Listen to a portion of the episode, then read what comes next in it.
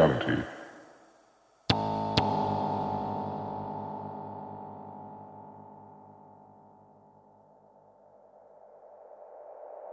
There is more to reality than meets a normal eye.